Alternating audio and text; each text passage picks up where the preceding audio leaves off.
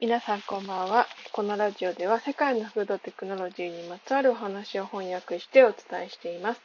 未来の地球を守るために世界中の企業がどんな挑戦に取り組んでいるのか、そして私たちが今からできることは何なのか、そんな内容を発信しております。はい、皆さんこんばんは。今日は1月の29日金曜日ですね。え1月の平日が今日で最後で終わ、最後で終わってしまうということで、1月もね、あと残すところ2日となりましたね。土日が終われば2月。で2月は、やはり28日しかないので、過ぎ去っていくのが早く感じるんだろうなというふうに、今から思っています。え今日もとても寒い日一日でしたが、でも昨日のように冷たい雨は降らなくて日中はすごく天気が良かったですね。皆さんはどんな風に一日を過ごされたでしょうかはい。では、今日も早速本題に行きたいと思います。今日は、えっ、ー、と、ピザのお話ですね。皆さんはピザ好きでしょうか私も結構ね、あの、フレキシタリアンになる前は、えっ、ー、と、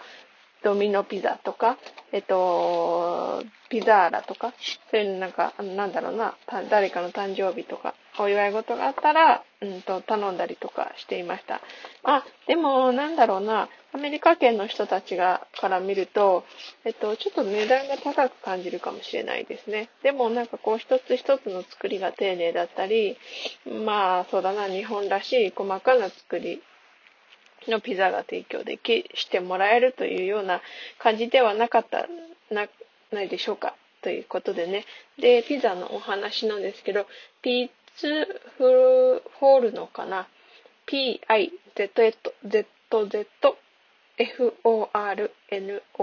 この企業ですね。あ、企業、スタートアップですね。で、このスタートアップが、えっと、カナダのトロント近郊に拠点を置くスタートアップなんですけど、えっと、今、えー、そのスタートアップのピザの自動販売機が来月2月に、えー、アメリカに、えー、配置されるということで、で、現在はオンタリオ州、えカナダのトロントを首都とするオンタリオ州、カナダの3分の1の人口がこのオンタリオ州に住んでいるということで、大きな州ですね。で、ここの中で25台もすでにこのマシンが配置されて稼働しているということなんですね。で、だからもうカナダでは、まあそうだな、まあ有名というまではいかないかもしれないけど、一つの州に25台もあるっていうのは結構大きな規模になってるんじゃないかなというふうに思っています。で、もうすでに、えっと、稼働していて、で、タッチスクリーンから注文ができるみたいで、で、なんかあの、その遠隔で操作できるモバイルアプリ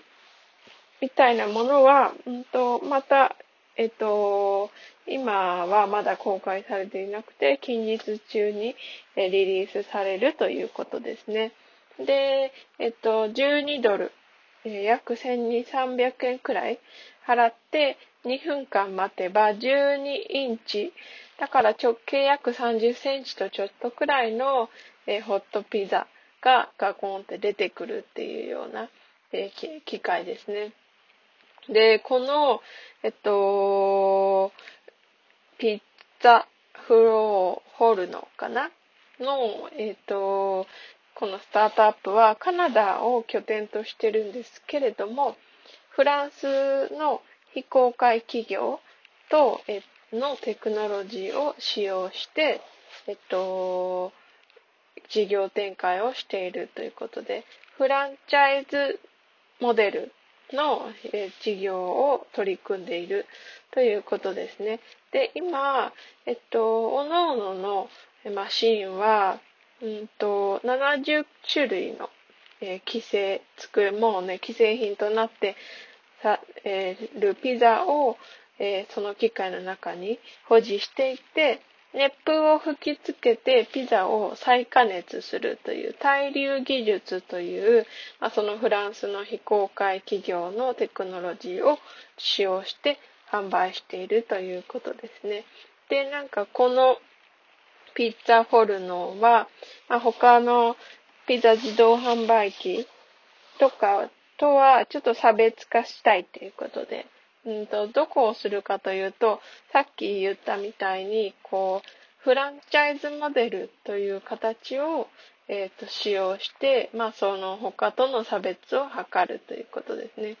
フランチャイジーつまり、そのお金を払って、えっと、場所とかを提供するっていう側ですね。で、そのフランチャイジーは、機械とか材料、および、えっと、領土、土地の権利に関して、権利に関してお金を払う。えっ、と、そうだな、約100、この場合、今回の場合は、110、違う、11万5千ドルから12万5千ドルぐらい。1300万円くらいかな。で、その払ってから家主と場所を、えっ、ー、と、交渉して、で、メンテナンス、あとは運用とかを、えー、するっていうことですね。うん。で、この、えー、っと、ピッツァフォルノのピザ自動販売機。これは、えっと、最初に2月、えー、アメリカのミシガン州アアナーバーというところに設置されるようですね。うん。やっぱりこの自動販売機はピザだけにとどまらず、なんかいろいろな形のものを私がこのラジオで紹介させてきたいただいたかなと思うんですけど、ラーメンだったりね、あとは何だったっけな、まあなんかいろんな丼とか、うん、そういうのもあるかなと思うんですけど、今やっぱりすごく需要が高まってきていて、それはもうまだまだ右肩上がりという感じなんですよね。うん。その理由はもう皆さんもご存知の通り、新型コロナウイルスの蔓延によって、うんと、非接触型。やっぱりこう人と接しないで食べ物を買ったりすることができるっていう機会はすごく魅力ですよね。うん。なんかあの、うんと、スーパーに行って食材を買って自分たちで作るということにもやはり限界がありますので、かといって外食に行ってね、うん、なんか黙食、孤食とか言われるんだったら、そんな外食はいいかなっていう風になっちゃいますよね。うん。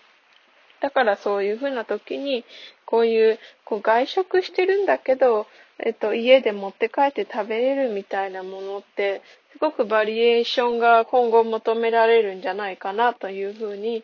思っています。だからそのうちの中でも、えっと、ピザというのは、またね、今後も多様性を帯びて発展していく必要があるんじゃないかなというふうに思っています。うん。だから、まあ、今後のピッツァホルノの、まあ、課題としては、このフランチャイジーとしての、えっ、ー、と、まあ、アプローチがどのように機能して消費者に受け入れられていくかということですね。うん、まだまだ新しいコンセプトだらしいので、うん、そうそうそう。だからこう、人ってやっぱりブランドに、えっ、ー、と、頼るというか、えっ、ー、と、ドミノピザがね、作った、えー、ピザマシンとかだったら、どういうものが出てくるかっていうのは、え比較的想像しやすいから、じゃあ、うんと、この自動販売機で、えドミノピザっていうロゴが入っていれば、え買ってみようかなっていう風になるかもしれないんですけど、えっと、ピッツァホルノっていう風なロゴがもし入っていたら、えっと、うーん、どういう風になものが出てくるんだろうって、まあ、すごいお腹が空いててね、そこに、それしかなかったら、もう買うかもしれないんですけど、うん、だから今後そういう、どのようにこう信頼性を築いていくかっていうのも、すごくあの課題の一つとなるんじゃないかなというふうに思っています。でもね、このアメリカに持ち込まれたこの自動販売機、ピザ自動販売機が受け入れられると、アメリカ市民のね、人たちに、